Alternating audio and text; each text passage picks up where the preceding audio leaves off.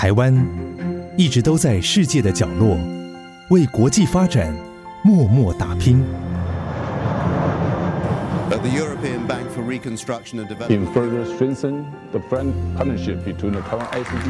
接轨全球，分享台湾经验，这里是国和会。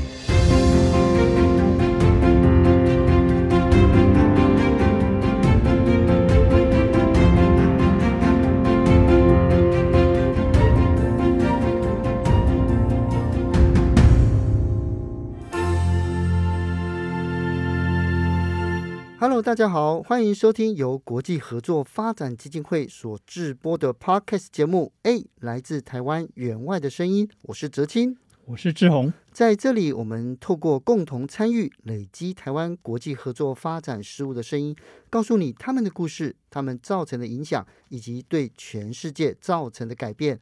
而今天呢，我们要来谈谈这个世界卫生大会 （WHA），它为什么是国际政治角力的竞技场呢？国合会又是如何突破困境，在这个场域里面为台湾发声？就让我们一起来听听台湾参与 WHA 的精彩故事。不过，在今天的节目开始，我一定要问一下志宏大哥，就是我们常常啊，就是在新闻呢，尤其是二零二零到二零二一这一段期间，因为 COVID-19，所以后来有看到新闻媒体常在讲说啊，台湾一定要争取加入 WHA，甚至于更早以前哦，我那时候跟南部的民间团体参加这个，在二零零八年、二零零九年的时候，叫日内瓦去一样哦，去参加这样子就是民间活动哦。就我后来才明白，但是很多年轻人不知道为什么我们要这么努力的争取加入 WHA，那它的意义是什么？有这么重要吗？嗯，说起所谓的争取加入哈，我想一开头跟可以跟我们听众朋友来分享一下哈。台湾最早我们是 WHO 的创始会员国，嗯，哎，我们是创始会员国之一哦。但是从一九七二年开始啊，我们知道一九七一年就是我们退出联合国，对，那一九七二年开始我们。就失去了这个 WHO 的会员的席位，所以我们就没办法再参加 WHO 的活动。哦但是我们经过多年努力，我们在一九九七年的时候，台湾就开始推动重返 WHO 的案子。嗯，所以我们在二零零九年起啊，那个 WHO 就邀请台湾以观察员的身份，嗯，哦，来参加所谓的世界卫生大会，也就是我们现在常讲的 WHA。但是我们过了几年之后，在二零一七年之后呢，WHO 又不再我们不再邀请我们参加 WHA，对，所以这对我们来说哈，就是对台湾来说情何以堪？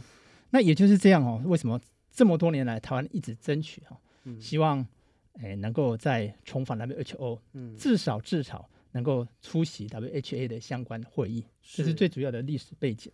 因为其实我在听这种大哥这样讲，总集合这样聊的时候。我有点心酸呢，就是我们是创始国，结果在现在我们反而被边缘了。那当然这是一个很重要的国际的势力的竞技场嘛。那这个竞技场里面，就是呃，其实我很好奇哦，因为我其实我没有这样子的相关工作经验，要怎么样去争取人道援助吗？或者是就是自己发新闻稿吗？是这样做吗？哎，我想这个最主要是因为身为一个独立的国家哈，嗯，本来参与国际事务就是任何一个。一个独立国家，它应该有的这个权利或义务。嗯，那像以国合会的立场来讲，就是说，国合会从事很多这个国际合作工作。嗯，其中呢，医疗工卫相关的援助计划是是国合会的重点计划之一。那再加上本来 WHO 或 WHA 它就强调这个健康议题是普世价值。嗯。那另外呢，譬如说最近这个所谓的防疫无国界，嗯，那再加上再加上几十年来台湾对外医疗工位的这些援助啊，台湾实际上已经对国际社会做出贡献了。是我们理所当然，而且我们本来就是实至名归，嗯，应该有那个权利参加国际上公卫医疗相关的组织或活动。所以 WHA 是至少至少是最对我们而言是最基本的一个国际场域。是。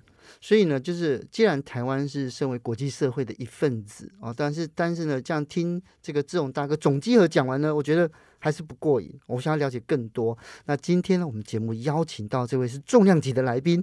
那目前呢是财团法人国际合作发展基金会的副秘书长，而且呢也是海外投资公司的董事长，中华民国跨文化训练协会的理事长，也是教育部技职教育的。咨询委员。那我觉得非常荣幸呢，能够邀请到这位贵宾。那我们一起来欢迎这个李百博博士。副秘书长你好，两位主持人好，各位听众大家好。是我们应该要讲说是副座还是副秘书长？你们平常你们都怎么称呼？都叫李先生，你们都叫阿贝，对不对？刚才刚才那个节目还没开始的时候，这个总机合已经就已经有有泄了这个底了，呃，而且还是前任总统所取的。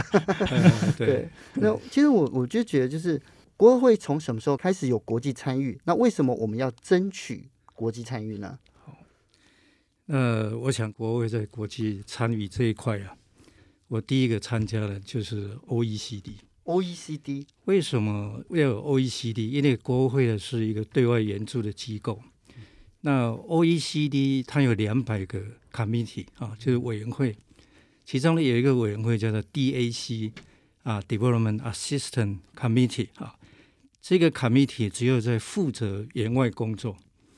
那刚刚在志宏也提到说，从一九七一年之后啊，我们退出联合国以后，相对的有很多联合国的组织，甚至于国际会议啊，没有机会啊来参与哈。但是也不全不全然是没有机会。所以事实上，我从一九九八年的时候啊就开始，所以我变成为。这个 OECD 跟台湾的一个窗口哦，因为在 OECD 每一年呢、啊、都会出版一本叫 Development Assistance 这一本呢是一本年报，那么这一本年报呢就提供有关于台湾在援外的在对外援助的这些相关的资讯了，所以在每一本年报里面你都可以看到台湾的贡献在哪里。哦，这是一个开始。是。之后呢到了二零一七年哈，因为刚刚志宏在背景里面呢，有提到说啊，像 WHA 啊，甚至于 HLPF 啊，甚至于这个 UNFCCC 哈，事实上当时候是政府的政策，包含了 ICAO，包含国际警察组织等等都在内，但是因为由于政治的考虑了，这些基本上都没有再收到邀请。哦，但是我们也不能这样坐以待毙啊，也要想办法去突破。所以在这个情况之下，我主动的去跟这个卫福部来说，我们 ICDF 愿意来参加 WHA。嗯，因为为什么参加 WHA？因为所有的参与的国家是会员国，这些会员国都是世界上的独立的国家。对，其中有一部分呢是我们的邦交国。嗯，反而在卫福部在当时候呢，他所对在 WHA 所宣导的。大部分都是国内的部分哦，比如说全民健保啦，或者是哪一些新的一些措施啊。其实国会才有这个能力的，因为跟这些邦交国合作哈，有这个孕产妇的，有医疗资讯系统哈，甚至还有这个 NCD，就是非传染性疾病的，在这个里头，那我们跟这些邦交国就是很好的一个管道。因为实际上啊，就是我刚听呃这个总机合跟副秘书长讲完的时候，我也在想一件事情，就是呃为什么我们就是一定要官方的？难道民间组织就是非官方组织不可以吗？那就是呃其实有有很多民间组织也可以凸显我们台湾中华民国的国际参与。对，我同意这一句话，但是呢，在官方的部分呢，当然现在我们所遭遇的困难啊、比较多，但是也我刚刚提到过。也不尽然全然没有机会。嗯，那我举一个例子，在二零一九年，嗯，我们在 WHA 的时候啊，就是跟我们的巴拉圭、跟我们的贝里斯哈，另外还有圣文森三个邦交国，由这个三个邦交国出面去跟这个 WHA 来申请所谓场内的这个周边会议。哦，那场内跟场外有什么不一样？比如说二零一七、二零一八。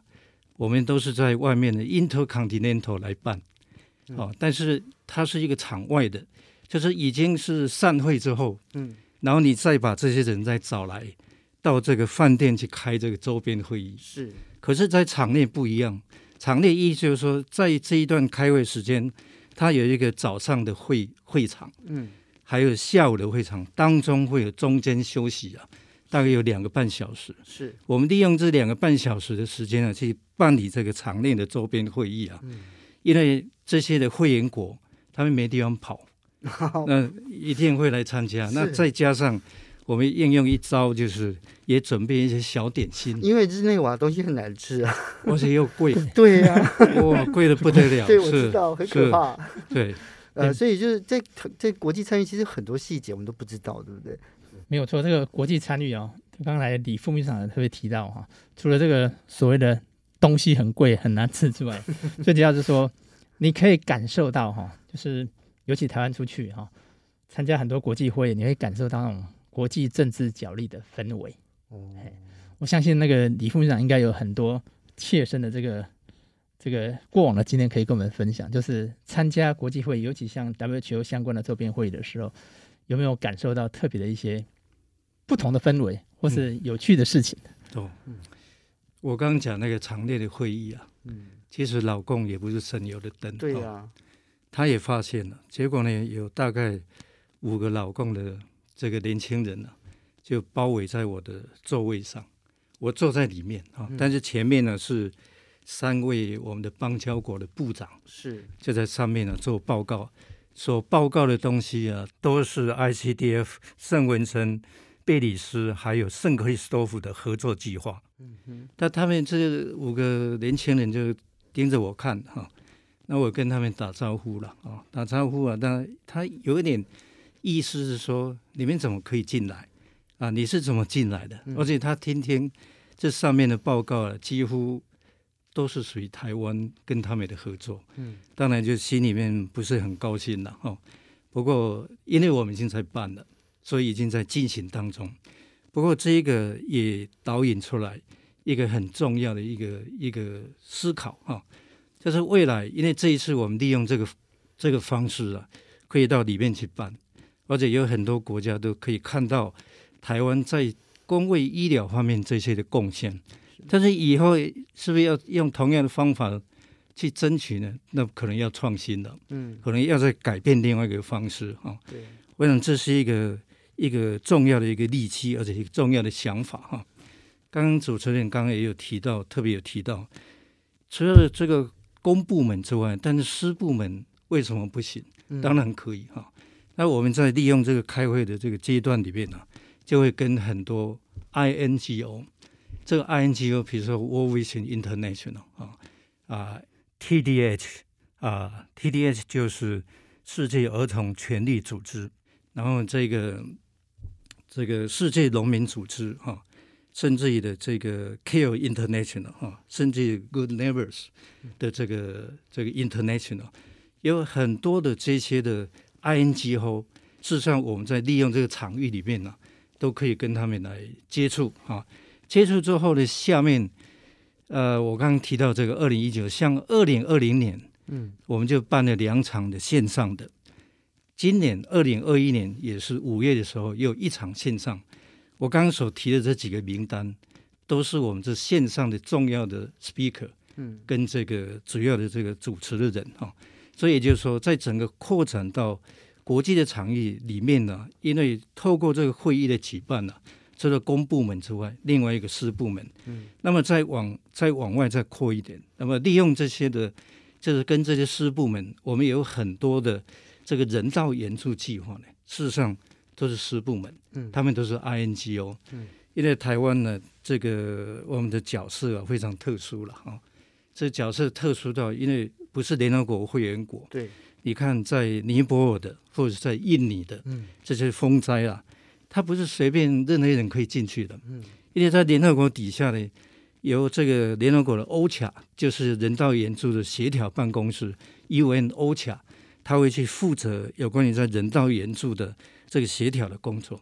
那么这协调的工作里面下分十一个 cluster，这 cluster 比如说啊，food security 啊，比如说 health，嗯，比如说 education，wash 啊，water water 啊，water 哈，sanitation，hygiene 就是这个 water，有十一个 cluster，这可以十一个 cluster，每一个 cluster 都是有 UN 的。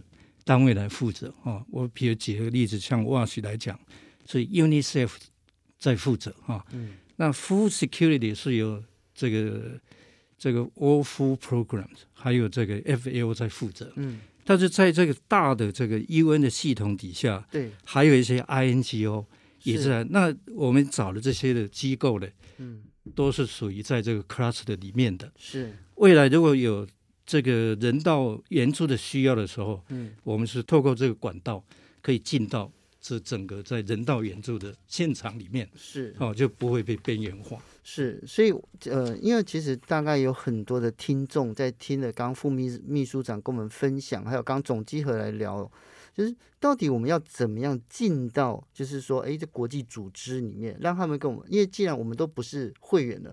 对，像像如果说我们是什么，例如说网站的或者是一些民间组织的这个会员，我们有会员卡，然后每我们只要缴年费，然后他就哎，他是每一年服务就会寄到这样，他他通知我们的权利还有我们的义务。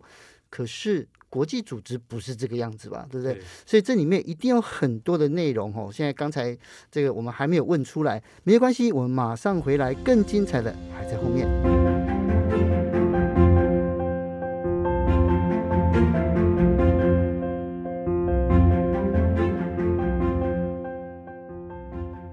欢迎回到 AID 来自台湾员外的声音现场，是国合会的李副秘书长。呃，今天呢要跟我们来分享他在国际场域冲锋陷阵的故事。那因为呢，刚才李副秘书长已经跟我们分享了，说你在就是诶有这么多的国际组织，其实我第一个是好奇的是，我们要怎么样跟他们的人接头？难道是接 email 或者是打个电话就可以吗？都不一定说，哎，你们不行哦，你们不是会员国，这样就一通电话就把我挂掉了。嗯，哎，没有。当然，我们跟他在这个会议里边呢，就已经接触，双方也会留下来这个这个 business card 啊，联络方式啊，email 什么也好。那后续啊，但是很重要的一个观念就是说，要踏出第一步。对，哦，不是拿到这个 business card 就完了。下面一个就是要设计一些计划，要设计一些计划，设计计划。这些计划里面呢，双方可以来合作，就可以踏出第一步。如果只有拿到这个名片回去就停了，那没有意义啊。你知道要要想想很多方法，这个是热情很重要嘛，对不对？对。因为其实，在这么多年，其实现场无论是总机尔还是李副秘书长都很资深的。这个我要先问一下这个。这个志宏，志宏哥哦，就是这么多年，你就是你的热情的来源是什么？其实我觉得这听起来国合会的工作很容易受到挫折，不是吗？哎，我觉得哈、哦，先不讲我的感受哦，跟你分享一下，我们曾经有一个驻外的团长啊，哎，他在中美洲已经待了，待待了几十年了。嗯，他每次在团务会议都跟我们的团员，就驻外技术团的团员鼓励，他说：“天底下哪有这么好的工作，可以帮助人，又可以。”有一定的收入可以维持自己的生计。他说，国合会的工作就是这个样子，是。他就是靠这个热忱啊，嗯，让他的工作做得很好，而且也鼓励下面的人。是，我想这个大概就是就员外工作者他他热忱的来源，因为他工作的不只是他自己的工作，是。他譬如说，第一个他可以从事他有兴趣的领域，第二个他的工作可以帮助人，嗯，那另外我大概这个话稍微讲一下，刚才因为李副秘书长也提到这个国际参与哈。尤其现在在疫情时间，因为我们都透过线上哈，嗯、这个在国际上可能也会比较辛苦。我记得前阵子读到这个这个 AI 这个台湾 AI 的专家李李开复对先生他提到，他说在去年他参加了两千场的线上会议，但交不到一个朋友，交不到一个朋友。对，这就让我感感受到说，我之前有一次曾经到上比亚去参加非洲开发银行的年会，那那个时候我们一直邀请非洲开发银行的人可以。参加国合会的研习班，他们的官员来，但是我们透过他们总部，就是我们驻象牙海岸代表处去接触，是这个非洲开发银行总部的人，但一直没有回应。后来我们在会议上遇到他们有一个呃这个所谓的研考部门的主管，嗯，那我就跟他介绍国合会，我们有这个研习班，请他来。诶，他把把名片跟我的资料拿过去之后，他是交代他们的人事部门去负责，那就后来我们的象牙海岸的代表处就跟他联络了。哎，他真的就开始开始在推动这个这事情，我就觉得这个国际会议上哦，人跟人的接触，见面不止三分情，因为后续的那个涟漪效应呢，可能是你无法想象的。是，那我相信呢，李副秘书长一定有更多的故事跟 paper。那你那个您的经验是什么呢？就是一样是这样子，就你的热情跟你的经验这样。对，我我想这个哈，我我们第一个就是说，为什么要有国际的参与？对，这是第一个，在目标上一定要抓准啊。因为刚刚提到，就是背景里面，一九七一年之后退出，有很多地方啊都没办法进去。但老共也尽量在一个中国的原则之下，你什么都碰不了，但是不能坐以待毙啊。嗯，我们在外面常常会碰到，常常人家会问我说：“哎，你从哪里来？”我说：“台湾。”台湾是什么？对，我那个台湾是一个国家，台湾是一个国家，怎么讲是一个国家？我说我们现在呢，我有我们有领土，我们有国民啊，那另外我们还有政治实体啊。嗯。那最重要就是我们现在还有邦交国。是。那这十五个邦交国当中呢，就是代表说我还是一个独立国家。那之前也有很多人啊，都会有这样的一个啊。邦交就只不过说那个那一些小朋友有什么了不起，对不对？对啊。但是你要知道，它虽然很小，它是二十平方公里、二十七平方公里哈，土瓦鲁、这个诺诺鲁等等哈，这么小，可是它联合国也是一票。嗯。它一样的在联合国也可以帮我们来讲话，WHA 也是一样啊。哦。你知道在圣文森那个呃卫生部部长叫 Luke Brown，那是在。二零一八年的时候，我在 WHA 第一次碰到他，碰到他的时候，我就利用中午的时候来双边会谈。嗯，我说我们二零一九来办一个场内的，他说交给我，他叫我交给他。嗯哼，我一听，我那时候有点怀疑了啊，但事实上他真的办到了。哦，好，所以我我觉得这是一个一个很重要而且很深入的，就是说到现在为止。我们经常也都在联络啊，这个 Luke Brown，我问一下，所有圣文森来的我的一些学生，每一个人都认识他。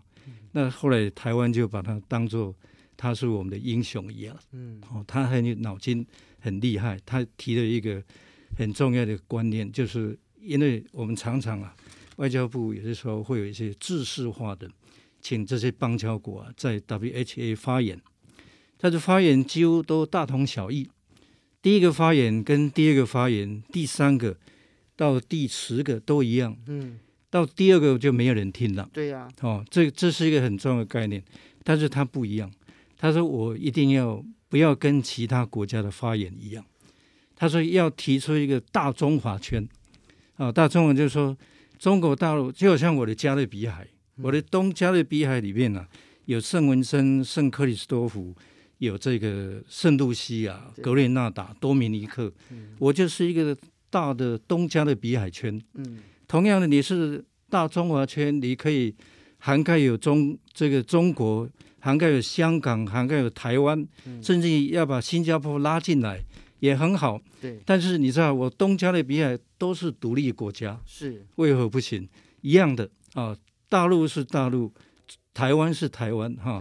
新加坡是新加坡，香港是香港，就是他要提不一样的，让大家能够这个了解到这个关键在什么地方。我想这是一个在进行当中的有一些重要的关键点要特别注意的。对，嗯、我想这个时间关系，我们想最后想请教这个李副秘书长，是就是说，您觉得，因为现在这一两年来都疫情的关系哈，像我们台湾或是像。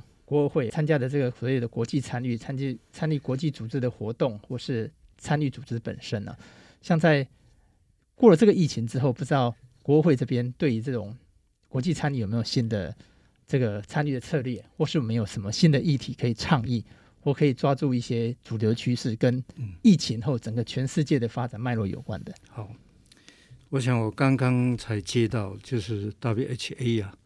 他这次会议的最后的一个总结论哈，他就提出来有三十一个决议案哈，三十一个，第一个就是糖尿病啊，嗯，啊，第一个糖尿，然后一直到里面有 NCD 有护理哈，然后助产士哈等等，还有疟疾什么，大概有三十一个哈，但这个三十一个提案里面呢，我们现在要开始去 check 一下，就是在疫情当中，疫情时期哈。他有一个决议案，就是说要在九月之前，全球有百分之十以上的人都打完疫苗。对，到了年底，到今年年底，二零二一年年，二零二一年年底，全球要有百分之三十的人打完疫苗。嗯，哦，这是最起码的哈。是，然后到隔一年的时候，到明年中的时候，他希望所有全球有七成的人打完疫苗。哦，所以到二零二二年的第二季，第二季全球有一半的人打完疫苗，都有打完打完疫苗，这是很重要的一个一个概念，就是说在疫情当中，如果在疫情后的话呢，这个疫情后的这个情况啊，会跟在这里会有点不一样。我们知道疫情的时候。有碰到一些很严重的问题，第一个就是经济方面的问题，是经济成长率是负的四点六，啊，这个教育方面呢，大部分学校，包含台湾，都关掉了，对，都关了，哈、啊，学生的受教权受到非常严重的影响，对，第三个就是所谓的这个 food insecurity，就是贫穷的人在无意当中，因为疫情关系，一年来多出来一亿多人。哦，一亿多人这些贫穷人，但是后疫情之后呢，要针对这些 critical 的的这个问题上去把它追回去哈、哦，要不然你像那个贫穷，我们用了二十年，好不容易才才做了一些很好的一些的进展，那现在突然间又打回原形啊，对，这个是这个非常可惜的，所以这是要怎么样创新，要在很快速的时间。一年当二十年来用，或者是三年当二十年来用，来追回来，这是创新啊。比如说以农业来讲，农业来讲以前都是传统啊，生产然后增加生产或者是什么，那这已经来不及了。嗯，这紧接着下一个会进到精准农业，像数位农业，嗯，就是过去的一公顷的地只能产生五吨的东西，现在我们现在一公顷的地啊，要让它产生变成二十吨的东西。啊、哦，这样才能够追追回来，这是这些贫穷人所需要的啊。哦、是一样的，在公卫医疗哈，公卫医疗你知道，这次是这个新冠肺炎，对，下一次可能也是也是新冠型的 virus，但是它就不是肺炎了，嗯，它搞不好是脑炎、嗯、哦。啊，这这个时候就要有一个新的，那要设立这种研究的机构。啊，列出来一些它的优先顺序啊，就开始去做一个预备啊。是这个预备的有一个叫这个预备的，已经在联合国里面开始在鼓励设立所谓的 trust fund。这个 trust fund 是 very focus 在这个公卫医疗的领域里面。一旦如果在下一波再出来的时候，可以在很快速的时间里面呢、啊，把它找到它的原因，甚至于像疫苗一样。啊，今天我们还在炒疫苗啊，还有买不到疫苗，每天都在炒，都在炒疫苗。但是如果说也也有人一直在在怪，他说为什么说一年前不就开始买就好？嗯，这个就是谈到准备的问题了。是，所以未来也同样这个公卫医疗同样是这个状况哈，一定要往这个部分。那另外一个第三个就有关于 ICT 的部分了，我们会发觉到 ICT 突然间呢。异军突起哈，像台湾来讲，台湾什么样产业的，都是可以说因为这个这一段新冠肺炎的关系啊，影响很大。有很多产业，像最严重就是观光、餐饮业啊，几乎都关掉了。但是唯独有一个有一个产业，它是这个一枝独秀。你知道那个产业是什么吗？资通讯，资通讯产业，就好像我们现在哈，对，现在这样子利用这个线上的方式，像这些资通讯产业，还有像台积电的这个晶晶片等等，一枝独秀。台湾不但没有是负的，而且反而是正的啊！人家是负四点六，我们是正四点六，甚至要接近到六的 percent，就代表它异军突起。这回我要特别提到，就是有关于年轻人方面的培养啊。这年轻人呢，实在是太重要啊。那我们我大概再过三个月我就要退休了啊，退休。但是在这个之前，对年轻人方面的培育啊，我是从来没有停过啊。是，我为什么要参？我要去教书，但是我要跟我年轻人，让他们知道这个发展援助是什么？啊。然后我们会里面的年轻人，事实上我不断的会去鼓励到他们，嗯，就是说你。要对这个有相当兴趣的话，嗯，你要想尽办法做这个做那个啊，嗯、能够去了解到什么叫专业啊，嗯、因为这个如果说你在这个领域里面没有专业的话，人家是不会信服你，嗯，啊，不会支持你的，所以一代接一代的让这个年轻人能够接棒，这很重要。是，那今天呢，非常感谢这个李副秘书长。这个接受我们的访问，那也让我想到，就是其实台湾就是我们要有国际参与哦，才能让国际看见我们的存在。那我们台湾是国际成员的一份子，即使我们的处境有很多的艰难，但是呢。正正是因为艰难，所以我们才要一步一步的向前哦。那也可以这样子让我们呃有，并不是刷存在感，而是让我们觉得，就是说我们是真的可以为国际社会来尽一份心力。那今天谢谢李副秘书长，谢谢谢谢两位主持人，谢谢，谢谢各位听众。那在非常感谢大家今天的收听，我是泽青。我是志宏，那下一次呢，我们将邀请到国合会的王宏慈处长，分享我们跟伙伴国家如何携手合作，推动公卫医疗服务。谢谢大家，我们下次再见哦，拜拜，拜拜。